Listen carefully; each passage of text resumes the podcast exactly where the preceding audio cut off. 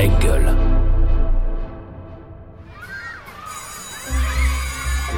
Quand j'étais petite, je voulais être. euh, Ah, quand j'étais petit, je Ah, voulais moi, quand être, j'étais euh, petite, je voulais petite, faire. euh, euh, alors, je voulais moi, quand j'étais petite, Ah bah petit, moi je voulais être. J'ai toujours eu envie alors, de- petit, je voulais être. euh, Salut Olivier.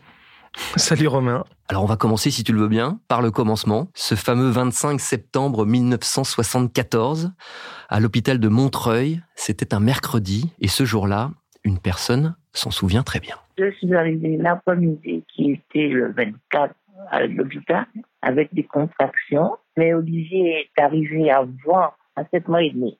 Et j'ai accouché le 25 à 5h10 du matin. Et donc, dans ma tête, c'était une fille parce que j'avais acheté des choses euh, roses. Et ma surprise a été que c'était un beau jeune homme à 3 kg. Ouais, je savais pas tout ça. Je l'apprends. Mère est une cachotière, je savais pas. J'étais arrivé le 24 et euh, c'est bizarre, ouais. C'est étrange. Puis amusant de savoir qu'elle imaginait plutôt une fille et que finalement c'est un beau jeune homme, comme elle dit. Ouais, en même temps, c'était il y a une, une époque, on n'avait pas le choix, on on connaissait pas le sexe de l'enfant. Oui, c'est étrange d'entendre ma mère me parler de moi bébé, puisque euh, euh, je sais pas s'il y a beaucoup de pudeur chez nous et, et on parle pas beaucoup de ça. En fait, on n'a jamais parlé de ça. Alors ton identité exacte, c'est Olivier Johan Dacour. Alors pourquoi ces choix de prénoms On écoute encore une fois ta maman. Je connaissais un petit garçon qui s'appelait Olivier, qui était sage, comment dire, euh, gentil. Johan, peut-être ça devenait à la mode à ce moment-là, mais Olivier, c'est parce que la voisine avait un petit garçon qui s'appelait Olivier, mais toujours très calme. Il n'écrasait pas une mouche, mais c'était pas le cas d'Olivier. hein. Tu connaissais ça aussi, cette histoire? Non, je connaissais pas du tout. En fait, ma mère commence à parler dès qu'il y a un micro, elle commence à parler, elle commence à, à raconter des histoires qu'elle ne m'a jamais racontées. Incroyable. Alors qui dit enfance dit école. Tout petit, quel genre euh, justement d'élève étais-tu? Quel rapport as-tu à la scolarité? Quel genre des... Non, moi, je pensais qu'au foot quand j'étais plus jeune.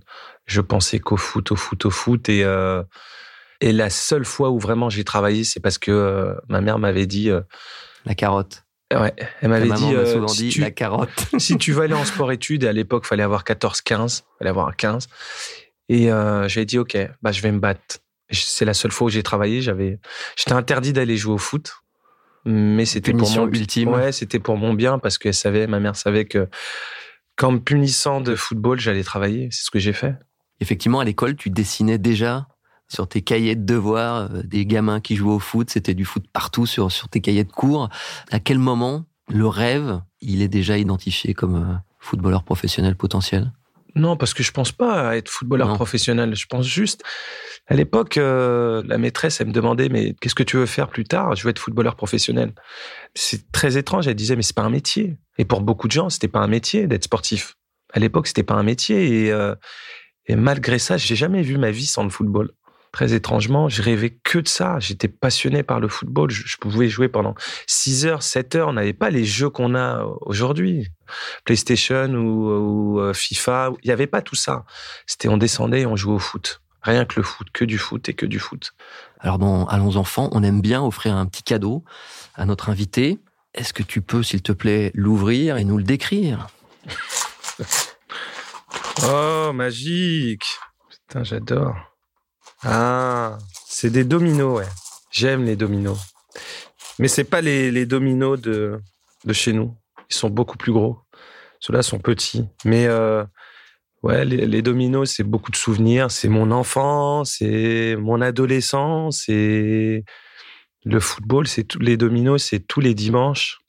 Je voyais euh, les frères de ma mère en train de jouer au domino. Je voyais, euh, j'ai vu tous les gens de ma famille, toute la, la communauté antillaise. On aime beaucoup jouer au domino à la belote. Et c'est les réunions de famille. Tous les dimanches, pratiquement, tous les frères et sœurs de ma mère se réunissaient et, et c'était exceptionnel. C'est des, des souvenirs. Maintenant, je trouve que les gens se réunissent moins et on est moins famille. C'est des super souvenirs. ouais. Dans Allons enfants, on aime bien euh, parler de l'enfance, hein, par définition, mais aussi de la, de la transmission, euh, qui est aussi un thème qui te tient à cœur. Bah, c'est important. Je crois qu'on a un rôle de. On est dans la transmission. On- Souvent, on voit et on vit des choses qui façonnent la personne que nous devenons. Et on a tous une.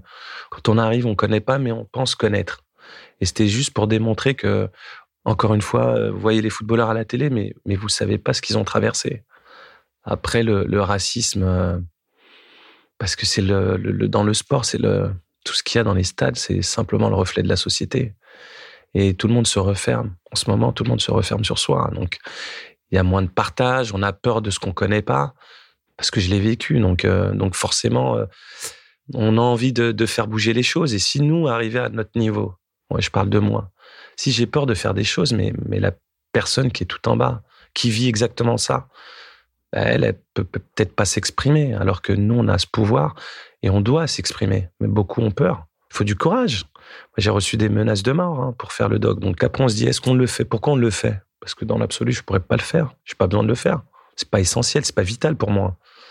Mais j'avais envie de dire des choses. Et papa, papa, parce que en tant que parent, on a un devoir. On a un devoir d'accompagner nos enfants. On a un devoir. La seule chose en tant que parent, c'est que nos enfants soient heureux et qu'ils soient épanouis. Et on est là pour les accompagner. Et de savoir que quelque part, ben, j'avais pas été présent pour mon fils aîné. J'avais pas été présent, en tout cas, euh, peut-être moralement. Parce qu'il a vécu des choses et, euh, et moi, je, ayant eu euh, peut-être cette enfance où on m'a rien donné, ben moi, je lui disais de toute façon, il faut rien lâcher. On va rien te donner de toute façon. Tu dois faire plus et plus et plus.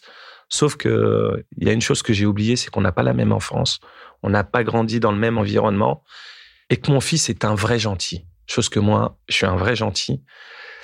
Mais j'ai vécu dans un quartier. Et c'est très différent. Eh ben écoute, merci euh, Olivier. On va en arriver à, à la question un peu euh, signature d'Allons enfants. Qu'aurais-tu envie de dire justement à, à ce jeune Olivier qui était à, à Aulnay quand il avait une petite dizaine d'années, s'il était là maintenant face à toi? Crois en tes rêves. L'espoir fait vivre. Souvent, c'est- ça a l'air d'être une phrase euh, bateau. Quand il y a de la vie, il y a de l'espoir. Il faut rien lâcher. Faut laisser personne te dire que c'est pas possible. Merci beaucoup. Euh, je Merci pour l'invitation. Olivier, qu'on termine euh, cet épisode avec un, un dernier petit message. Olivier, c'est pas parce que c'est mon fils, mais c'est une belle personne et une bonne personne. Il est saint, dans tout le sens du mot saint. Saint S-A-I-N et aussi saint S-A-I-N-T. C'est une bonne personne, une belle personne. Elle aurait pu mettre E S-E-I-N-S. non, je suis obligé de dire une bêtise parce que ça me touche et euh, c'est ma maman qui parle. Donc, euh, ma maman, ça reste ma maman et je l'aime. Et je l'aime énormément. Donc, forcément, quand elle me laisse un message, nous, il y a une certaine pudeur. Il y a des choses qu'on ne dit pas. On le sait, mais on ne le dit pas. Et on est une génération où nos parents ne nous disaient pas forcément qu'ils nous aimaient. Euh, et maintenant, elle le fait. Alors que nous, en tant que parents, nous, on le dit tout le temps à nos enfants qu'on les aime. Eh ben merci beaucoup Olivier. Alors allons enfants et comme on le dit chez les Dacour, avant de sortir de la maison, l'honneur et le, Le respect. respect.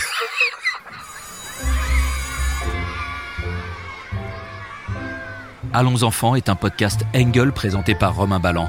Abonnez-vous pour découvrir nos prochains épisodes.